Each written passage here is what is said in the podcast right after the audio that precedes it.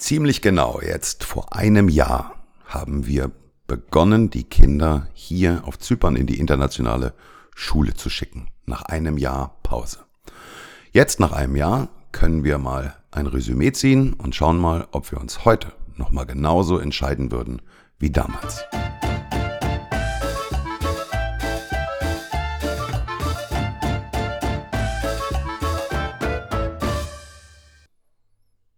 Und damit hallo und herzlich willkommen bei Auswandern nach Zypern mit der Familie ab auf die Insel. Ich bin der Rico und schön, dass du wieder mit dabei bist in dieser heutigen Podcast-Folge. Wir können jetzt nach einem Jahr mal zurückgucken und zwar auf die Entwicklung unserer Kinder, wie sie sich in der Schule gemacht haben. Und das wollen wir machen, denn das ist für viele von euch ein spannendes Thema gewesen, ähm, dass ihr gefragt habt, hey, jetzt ist ja schon eine Weile vergangen, wie ist denn das gelaufen mit der Schule? Weil wir haben da in der Zwischenzeit überhaupt gar nichts mehr gehört. Also nochmal so ein ganz kurzer Jump back. Als wir hierher gezogen sind nach Zypern, hatten wir uns ganz, ganz bewusst dafür entschieden, die Kinder erstmal ein paar Monate zu Hause zu lassen. Also eigentlich war der Plan, dass wir gesagt haben, so na, drei, vier Monate, wenn wir die Kinder jetzt wirklich mal aus diesem, ich muss morgens zur Schule und nachmittags Hausaufgaben und früh ins Bett und nächsten Morgen wieder früh raustrott, rauszunehmen, um sie wirklich erstmal hier ankommen zu lassen die Gegend zu erkunden, die Insel zu erkunden, Zeit für die Familie zu haben und so weiter.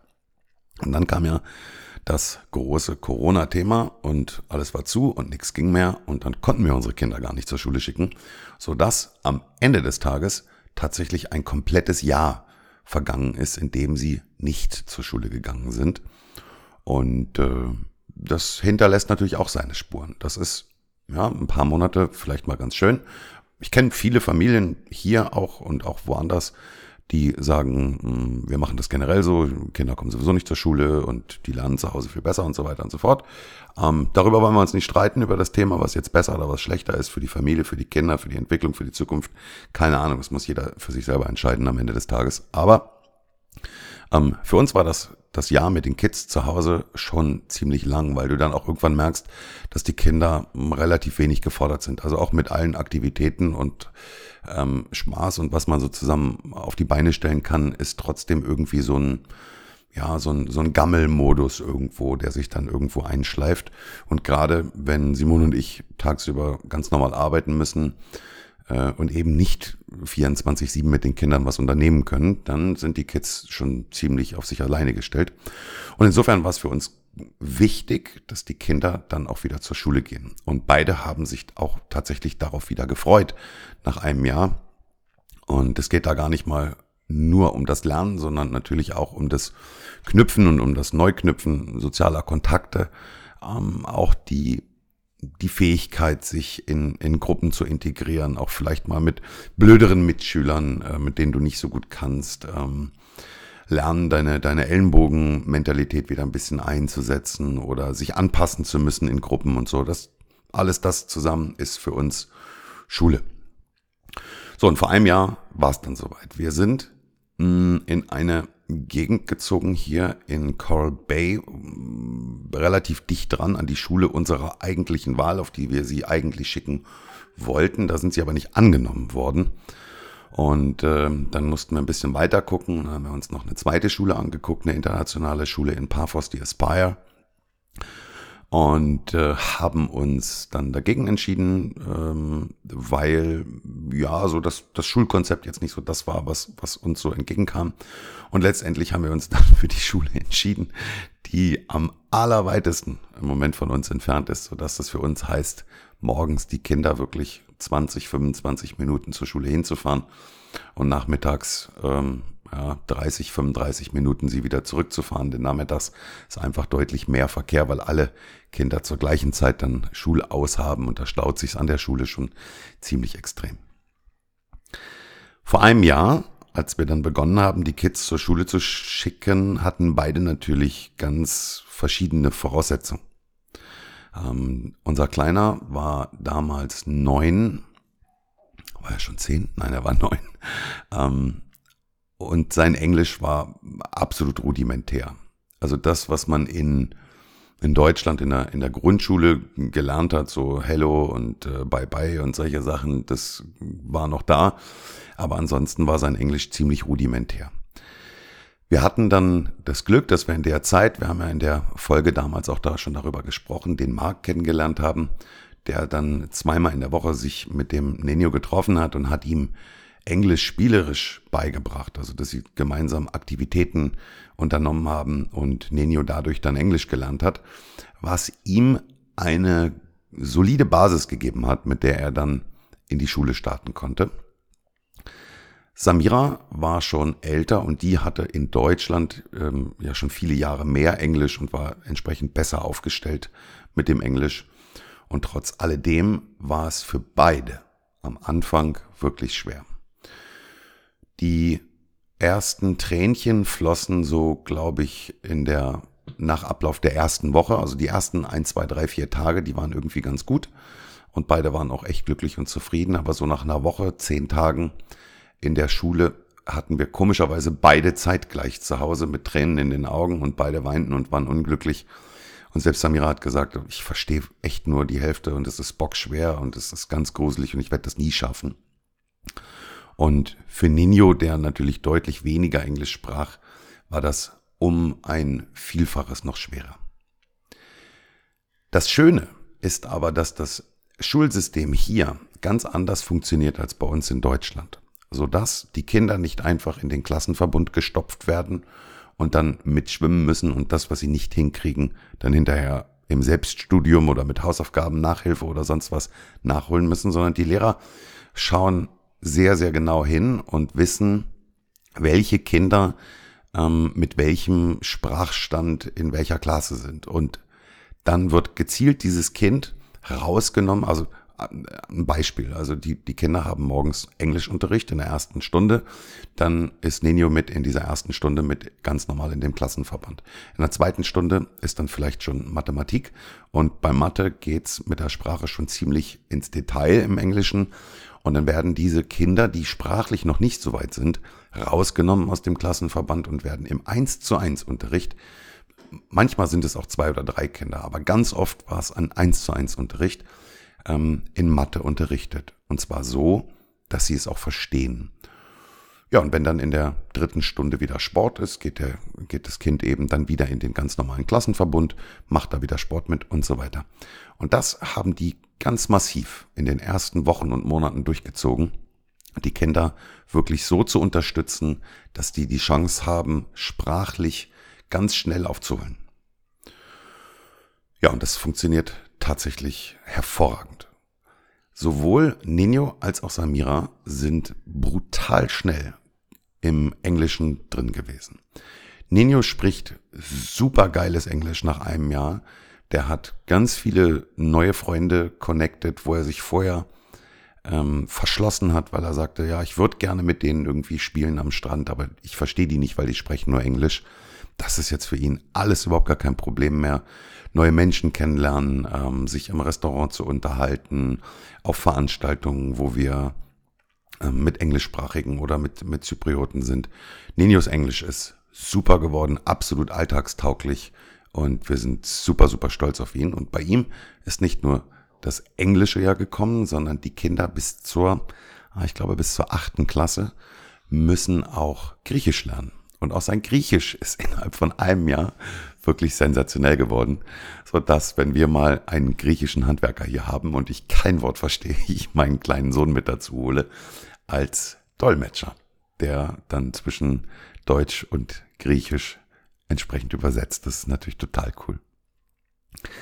Bei Samira ging's äh, dadurch, dass sie natürlich viel besser vorbereitet war mit dem Englischen in sieben Meilenstiefeln eigentlich los. Und die hat schon nach zwei, drei Monaten überhaupt gar keine Nachhilfe mehr bekommen in der Schule, gar keinen extra Unterricht mehr bekommen. Ganz im Gegenteil, im Laufe des Schuljahres haben die Lehrer gesagt, ey, du sprichst so gut Englisch. Ähm, wir, das muss man dazu wissen, es gibt so zwei Klassenzüge. Es gibt einmal Klassenzüge für English Native Speaker, also die Kinder, die schon als Englisch als Muttersprache mitbringen.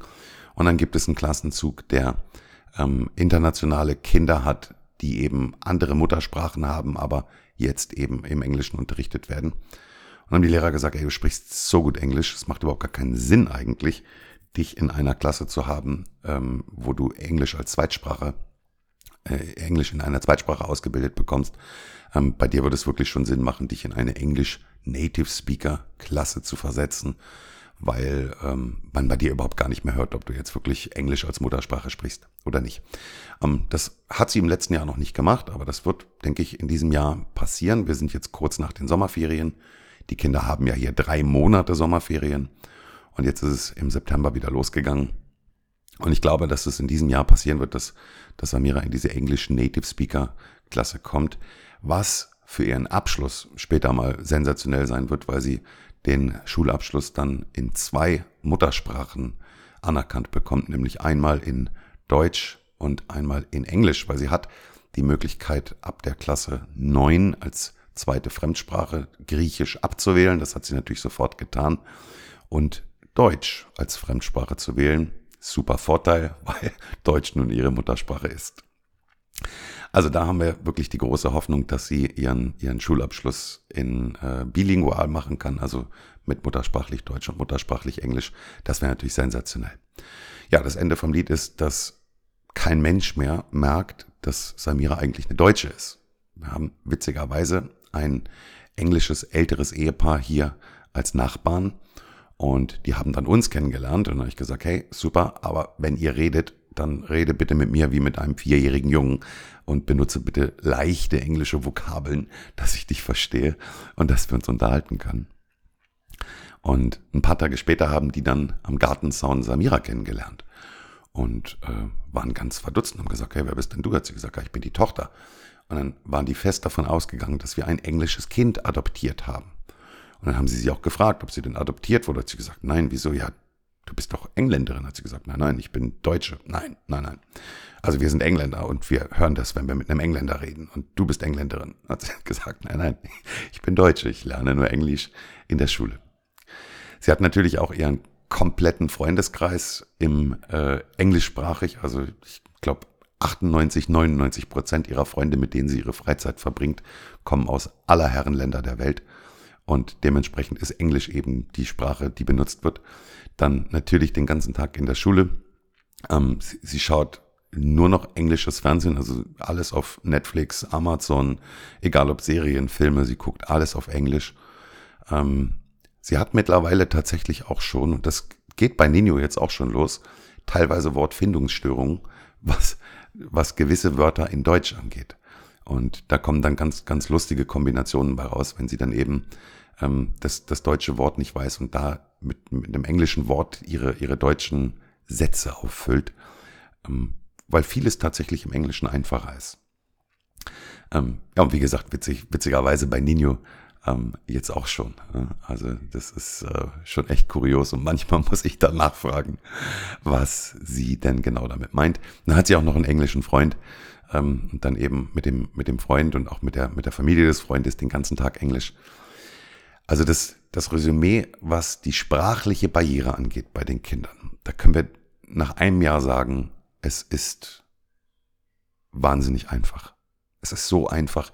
Gerade die Sprache hat uns Eltern am Anfang am meisten Sorgen gemacht und da haben wir am meisten Angst vor gehabt, dass die Kinder sich nicht mehr so ausdrücken können, wie sie sich gerne ausdrücken wollen und dass, dass sie da echt auf der Strecke bleiben. Und wir wurden eines absolut Besseren belehrt. Kinder sind wirklich, wie man so schön sagt, wie ein Schwamm. Die ziehen, die saugen, die saugen das dermaßen schnell auf. Das ist absoluter Wahnsinn. Ähm, fächerübergreifend, egal in welchem Fach, haben beide Kinder sich im Vergleich zur deutschen Schule um ein x-faches verbessert. Bei Nenio war es so, dass er in Deutschland in der Schule mit diesem ähm, massiven Druck und also mit diesem massiven Leistungsdruck und mit diesem, mit dieser Schablone, die einfach drüber gelegt wird und da musst du eben in diese Schablone passen, ist er überhaupt nicht klargekommen. Und das war ja für uns auch einer der Gründe, warum wir in Deutschland die Reißleine gezogen haben und haben gesagt, ähm, wir müssen eh jetzt irgendwie das Schulsystem wechseln für ihn. Der, der wird hier untergehen, der, der wird zermahlen in der Schule. Ähm, wir müssen eh umziehen, um irgendwie ein anderes Schulsystem für ihn zu finden. Weil er ein schlaues Kerlchen ist, aber einfach in diese Schablone und hinsetzen, Schnauze halten nicht, nicht reinpasst. Und er kam oft nach Hause und, und war traurig und hat gesagt, ich, ich bin dumm und äh, ich, ich verstehe das nicht. Und äh, ja, wenn dann die Klassenarbeiten ausgeteilt werden und du als letztes deine Klassenarbeit zurückbekommst, weil die Lehrer das eben von eins bis fünf zurückgeben und alle Kinder dich dann auslachen, dann fühlst du dich wirklich scheiße. Und äh, Nino hat sich um 180 Grad gedreht. Nino ist dermaßen aufgeblüht.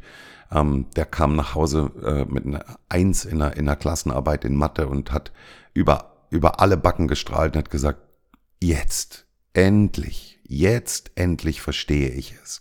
Und jetzt endlich begreife ich Mathe. Und das ist nicht nur in Mathe so, das, das ist in allen anderen Fächern auch so. Ähm, der hat ein, ein Zeugnis nach Hause gebracht mit äh, zwei Dreien und der Rest auf dem Zeugnis sind Einsen und Eins plus. Und das ist für uns als Eltern unglaublich gewesen, was dieser Junge in, in einem Jahr auf die Beine gestellt hat in der Schule und wie auch seine Persönlichkeit sich da verändert hat. Ähm, dass die Große das, das relativ gut wegstecken würde, war uns eigentlich klar. Unsere Sorge war eher der Kleine. Aber der hat sich so sensationell gemacht, dass das ist wirklich unfassbar. Und das ist ein, das ist wirklich ein, ein Sensibelchen. Das ist ein, ein, wirklich ein sensibler Kerl. Und wenn du, wenn du so ein sensibles Kind hast und du einfach Angst hast, dass dieses Kind vielleicht mit einer neuen Sprache in einer neuen Schule, mit internationalen Kindern, mit englischsprachigen Lehrern, mit englischsprachigen Arbeiten, ähm, überfordert ist, dann wollen wir dir wirklich hier an der Stelle die Angst davor nehmen. Ja, die ersten Wochen sind hart. Ja, unsere Kinder kamen nach ein, zwei Wochen nach Hause und haben bitterlich geweint und haben gesagt, sie würden es nicht schaffen. Und ja, nach zwei, drei Monaten hatte sich die Welt komplett für beide verändert. Und ja, am Ende des ersten Schuljahres sind beide super glücklich. Und witzigerweise haben wir auch keine Kinder mehr, so wie in Deutschland, die morgens aufstehen und sagen, oh, ich habe keinen Bock zur Schule zu gehen. Ähm, ja, wir haben Kinder, die morgens aufstehen und sagen, oh, ich habe keinen Bock aufzustehen. Ja, also wenn die Schule zwei Stunden später anfangen würde, wäre das mega. Aber wir haben keine Kinder mehr, die sagen, ich habe keinen Bock morgens zur Schule zu gehen. Sondern wir haben wirklich Kinder, die dahin gehen und sagen, ja, mal schauen, was der Tag heute bringt und was wir, was wir heute lernen.